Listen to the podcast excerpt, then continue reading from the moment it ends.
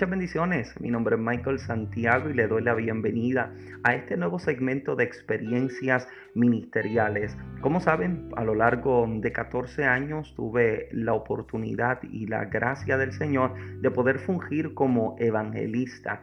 Y dentro del ministerio evangelístico eh, nos tocó vivir varias cositas que hemos compartido y hemos hablado en diferentes ocasiones, como lo que hicimos en el libro En los zapatos del evangelista Relatamos un poco más de 20 diferentes tipos de experiencias ministeriales y en este nuevo segmento queremos abrir nuevamente el espacio para compartirlos nuevamente con ustedes. Una cosa es poderlo leer en el libro y otra cosa es poderme escuchar y ver hablando y relatándoles esta experiencia. Si quieres optimizar tu experiencia con este nuevo segmento, te invito a que me busques en YouTube como Michael Santiago, donde también en video estaremos compartiendo estas experiencias. Así que siéntate para atrás, ponte cómodo, crúzate de brazo y de pierna y acompáñame mientras te comparto lo que se vive dentro del ministerio, experiencias bonitas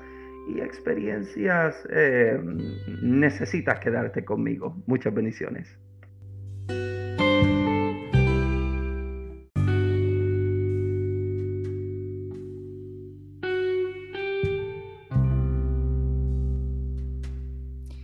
Ser el predicador invitado por referencia es una de las cosas más, eh, más extrañas. Eh, no una experiencia mala por sí, ni que fuese malo, ¿verdad? Eh, invitar a algún predicador por referencia, pero en la posición del predicador que es invitado, es una experiencia que muchísimas veces pues no eh, no, no, te sale ni te va eh, de la forma en la que tú esperabas. Eh, he tenido experiencia gloriosa al ser invitado por referencia, ya que como no me conocen ni tampoco yo conozco el lugar, puedo predicar con mayor libertad.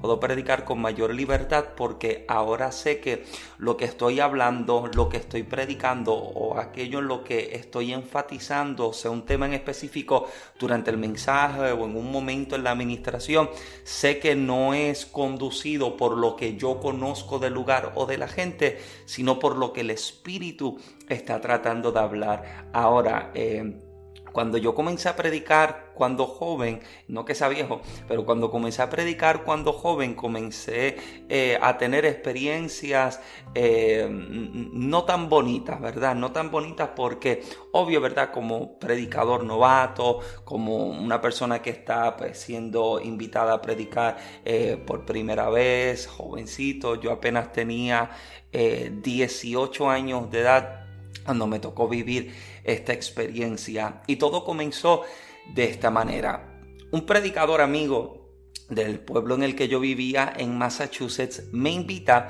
porque un amigo predicador de él iba a viajar desde Puerto Rico a predicar. Iba a estar durante ese fin de semana predicando en algunos lugares y este amigo mío eh, decide coordinar un evento para que su amigo predicador pudiera llegar a compartir la palabra. Así que este muchacho me llama y me dice, mira Michael, eh, me encantaría que pudieras venir conmigo a tal servicio porque eh, un amigo mío, predicador, viene de Puerto Rico, viene a predicar, Dios lo usa y me encantaría que tú lo pudieras conocer, me dice eh, el muchacho. Yo accedo, no tenía nada que hacer en casa, así que, ok, vamos. Recuerdo que me llama como a las 5 de la tarde si podía recogerme temprano, obvio yo andaba a pie en ese tiempo, eh, si me podía recoger temprano, ya que él tenía que hacer algunas cosas y él estaba haciendo una venta de, algunas cositas y quería eh, saber si yo lo pudiera acompañar a hacer la entrega de la mercancía. Yo no tenía problema, a las 5 de la tarde me buscó y llegamos a su casa. Y recuerdo que cuando estamos en su casa, estamos conversando acerca pues, de la predicación, él me está dando consejos, un hombre, ¿verdad?, que llevaba mucho más tiempo que yo predicando, me está hablando de libros de estudio, cuáles son las herramientas que él utiliza para estudiar, para predicar y etcétera. Y estamos en la sala en esta dinámica de conversación, cuando de momento recordó que su teléfono comienza a sonar y sale de la sala eh, yo lo estoy mirando, está en el área de allá, eh, como un pasillito por la entrada, eh, hablando, lo noto medio preocupado cuando me dice, regresando, el predicador no puede llegar porque comió una comida china que le dio diarrea. Así mismito me dice, comió una comida china que le cayó pésima y no puede llegar a predicar. Y nosotros tenemos, qué sé yo, que cuánta iglesia invitada, tenemos tanta gente que viene, etcétera, y etcétera. Y me está diciendo esto pues con, con su tono de preocupación. A mi entender, y a mi limitada experiencia en aquel entonces, yo me digo, bueno, si el predicador eh, no puede llegar a predicar, pues me imagino que predicará él, ¿verdad? Porque fue el coordinador del evento, es la persona que ha dado la cara y que tiene que dar la cara dentro de esto. Así que yo estoy tranquilo. Eh, me dice, pues mira, nos vamos, vamos a, llegar donde está la pastora, vamos a entregarle unas cosas y llegamos a hablar con ella. Eh, recuerdo que llegamos al templo, era un templo y una congregación bastante pequeña. Cuando dejamos las cosas en el carro y vamos caminando y llegamos hacia la puerta del templo y está la pastora parada y mirándome, el muchacho me está mirando, señalando y mirándola a ella, me, le dice a ella, eh, pastora, él es el muchacho del que yo te comenté. A todo esto yo no sé qué es lo que le comentó de mí, ni de a qué se refiere, ni de qué es lo que está hablando. Y yo, yo estoy tranquilo. Y ella me mira así de arriba abajo, ¿sabe? Me dio ese tipo de mirada, e, ese tipo de mirada tipo rayo X. Me mira así de arriba abajo y le dice a él, está bien, me puede predicar. Y yo estoy aquí en Limbolandia porque yo no sé lo que está pasando, yo no sé de qué están hablando. Cuando ella se voltea, se da media vuelta y me dice, vente, sígueme. Y yo voy caminando detrás de ella como el bobolón más grande que soy. Y voy caminando detrás de ella y ella va caminando hacia el altar. Yo no sé para dónde vamos, yo no sé qué es lo que está pasando, pero yo voy caminando detrás de ella. Y de momento como que caigo en cuenta, me volteo miro al muchacho amigo predicador y le digo, oye, ¿qué está pasando? Y me mira y se sonríe y me dice, no, tranquilo, eh, tú vas a predicar, pero no te preocupes que Dios te va a usar. Y yo comienzo a caer en una crisis porque, ¿cómo que yo voy a predicar? ¿Qué pasó con el amigo tuyo? ¿Qué te pasa a ti? porque no predicas tú? Y yo estoy en este momento en el que él se está riendo y solo me está diciendo, tranquilo, tú fluye, tú solamente predica, Dios te va a usar. Y yo nervioso recuerdo que le digo, pues déjame ir a buscar mi Biblia porque yo dejé la Biblia en el carro porque yo no venía a predicar. Eh, busqué la Biblia, me fui a la última fila de asiento y estoy acá arrodillado con la Biblia abierta peleándole a Dios, Señor, ¿por qué tú me haces esto? Si yo ni me he preparado, yo no tengo bosquejo, yo no tengo predicación. Y mientras estoy en este momento, Escucho la voz del Señor que me habla y me dice, busque, busque tal pasaje bíblico, busca tal pasaje de la escritura. Y yo recuerdo que abro la Biblia, busco el pasaje bíblico, lo leo y en cuestión de como cinco minutos en una notita, un papelito pequeñito que tenía así, hice una, un, mini bosquejo, anoté dos o tres cositas que el Señor me estaba dando, me levanté, cantaron, adoraron y me entregaron la parte. Cuando me entregaron la parte, yo comencé a predicar como si yo hubiera sido el predicador que estaban esperando desde hace tiempo. Prediqué y recuerdo que en medio de la prédica hay una familia que estaba sentada, recuerdo, a mi lado derecho. Y mientras estoy predicando, el Señor me comienza a dar una palabra para, para la, la señora, la mamá del grupo que estaba allá. Y cuando comienzo a ministrarle, recuerdo que ella comienza a, la señora comienza a llorar la señora comienza a llorar, la señora comienza a ser ministrada y mientras está llorando, Recuerdo que hay un ambiente tan poderoso que se manifiesta en aquel lugar que el Señor literalmente comenzó a hacer milagros en aquella noche. Yo tenía apenas 18 años de edad. Yo nunca había experimentado algo parecido a esto, pero el Señor está haciendo algo tremendo. Mi primera experiencia de esta forma. Ahora, a lo que voy. El detalle está en que cuando se acaba el servicio, esta familia que acababa de ser ministrada, recuerdo que se acercan a mí para pedirme mi información, porque ellos tenían un grupo que se dedicaba a hacer eh, himnos hacían pantomimas y ellos tenían una invitación como, como al mes siguiente y el pastor que los estaba invitando para que hicieran su participación le había dado la responsabilidad a ella de traer un predicador para esa noche. Y yo recuerdo que yo accedo, ok, ella me dice, yo entiendo que eh, mientras tú estabas predicando, yo sentía en mi espíritu que el predicador eras tú. Y yo acepto, yo accedo y ok, llega la noche de la predicación. Ahora yo llego como el predicador invitado por referencia. El pastor no me conoce, pero el pastor cuando escucha hablar acerca de mí, da la aprobación y yo llego porque alguien les habló acerca de mí. Y yo recuerdo que cuando yo llego a aquel lugar, habíamos viajado eh, casi tres horas en carro. Eh, llego, me arrodillo a la última, casi la última fila de asientos, estoy llorando, cuando de pronto siento que me tocan en el hombro y cuando me volteo es el pastor de la iglesia local. Me mira, me saluda, me abraza y me dice, vente, vamos a subir al altar subimos al altar como uno acostumbra hacer, uno ora, demás y whatever, cantaron, hicieron la himno dramatizado, dieron la bienvenida, habían iglesia invitada. Cuando era el momento de entregarme la parte a la predicación para compartir la palabra, recuerdo que el pastor de la iglesia local toma la parte, obvio, ¿verdad?, para presentarme, pero también para decir lo siguiente. El pastor comienza a decir las siguientes expresiones. El pastor dice, aquí ningún predicador que llega a predicar me va a doctrinar ni a dogmatizar la iglesia. El que doctrina y dogmatiza la iglesia soy yo. Aquel predicador que se ponga a hablarme de X o Y cosas, yo lo paro en seco. Hago un paréntesis. Nunca en mi vida yo he sido un predicador eh, dogmático, obvio, ¿verdad? Eso, eso, eso es cuestión de, del pastor y de la visión que tiene y el trato y etcétera. Como predicadores, tú como predicador, por favor, no te metas en lo que a ti no te incumba. Hay cosas que son cuestiones pastorales de la iglesia y la congregación. Tú como predicador invitado, no te metas ahí que eso no es lo tuyo. O sea, yo nunca en mi vida me había metido en eso, pero como el hombre no me conoce, está hablando acerca de esto. Cierro el paréntesis. Está diciendo aquí, predicador que llegue, no me viene a, dogmatizar la iglesia, que yo soy el que la dogmatizo, etcétera y etcétera. Y dice, mira lo que él dice. Él dice, y predicador que viene esperando una ofrenda, aquí nosotros no le damos ofrenda a nadie. Aquí nosotros no le damos ofrenda a nadie. Abro otro paréntesis. Nunca en mi vida yo he llegado y los que me han invitado a lo largo de estos 14 eh, años que yo estuve viajando predicando, saben que nunca de los nunca, nunca de los nunca, a mí me llamaron a predicar un lugar me preguntaron y yo les dije, yo necesito tanto, porque ese no soy yo, eso no es parte de mi diseño.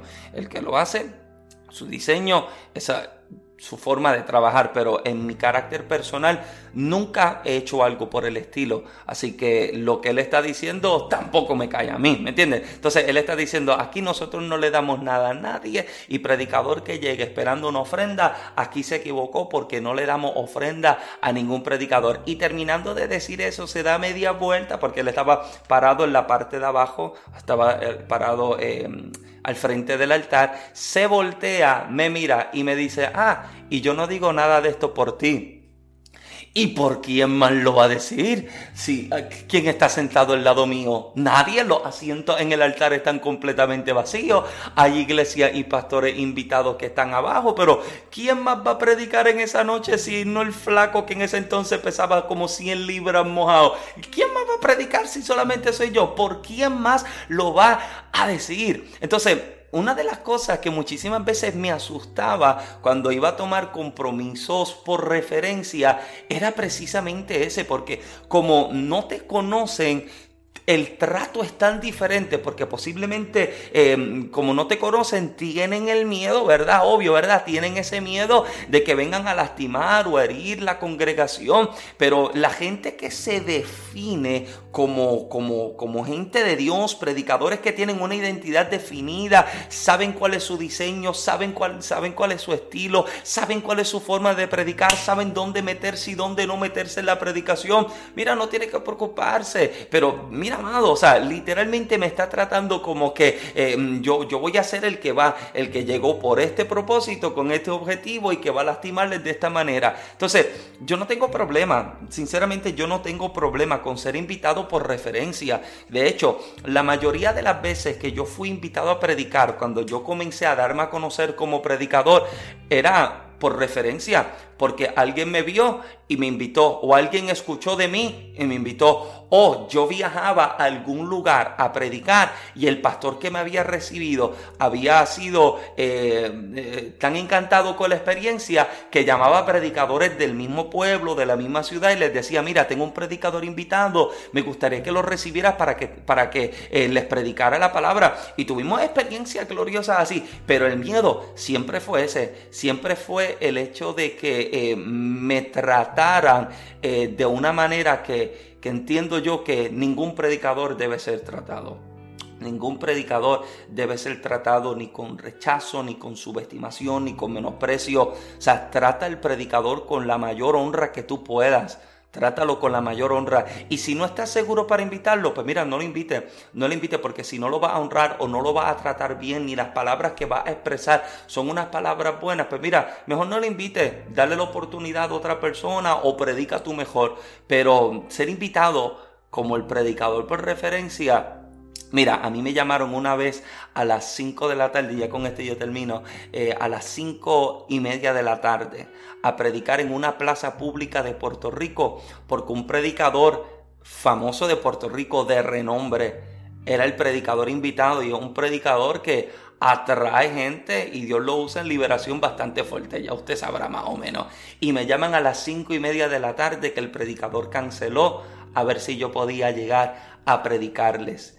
Entonces, la gente llega al lugar esperando al que grita de cierta manera, predica de cierta forma, Dios lo usa de cierta manera. Y cuando llega el momento de la predicación, no es las personas que estaban esperando. Y yo recuerdo que cuando yo llego a la plaza, eso está así, así de gente, lleno, explotado de gente. Y yo no soy fulano de tal. Yo no soy fulano de tal. Entonces, el problema está en que la gente llega más por el predicador que por el Señor. Llega más por las señales que por la mano del Dios que hace las señales. Entonces, ser el predicador por referencia tiene sus pros y sus contras. Sus contras de que pues la gente te trata de cierta manera, no te conocen, no confían tanto en ti, eh, pueden expresar cosas que eh, terminan lastimando e hiriendo tu persona y su favor, lo que tiene a su, a favor es que eh, da espacio para que Dios dé la cara por ti y para que Dios muestre que sí hay un llamado genuino sobre tu vida. Da espacio para que el Señor opere y comience a hacer cosas extraordinarias. Las veces que fui invitado como predicador por referencia eh, fueron unas experiencias donde Dios hizo unas cosas sobrenaturales, pero también tuve la experiencia de vivir cositas que no eran tan agradables. Así que eso es parte de lo que queríamos compartirle. Quería compartirle en este segmento de experiencias ministeriales que todos los lunes también va a estar saliendo acá en nuestro canal de YouTube. Eh, quédate conmigo porque hay muchísimas, pero muchísimas cosas que puedo compartirte acerca de lo que fueron 14 años en el evangelismo, 14 años fungiendo como evangelista y viví mucho y hay mucho que usted tiene que conocer y usted eh, quiere escuchar. Así que gracias por acompañarme hasta acá, los que están acá en el podcast, también quédense, son parte de este nuevo eh, segmento que estaremos compartiendo de experiencias ministeriales. Si todavía has llegado acá, no te has suscrito, te invito y consideres suscribirte, activar la campana de notificaciones para que no te pierdas ninguno de los episodios de experiencias ministeriales, desde la oficina pastoral, los blogs eh, míos y de Génesis. Quédate con nosotros acá en el canal. Sería de mucha ayuda que puedas compartir esto a alguien, puedes dejarme un comentario ¿Qué ha sido? ¿Cómo o cuál ha sido una experiencia eh, difícil que te ha tocado vivir como un predicador invitado por referencia. Me encantaría escucharte,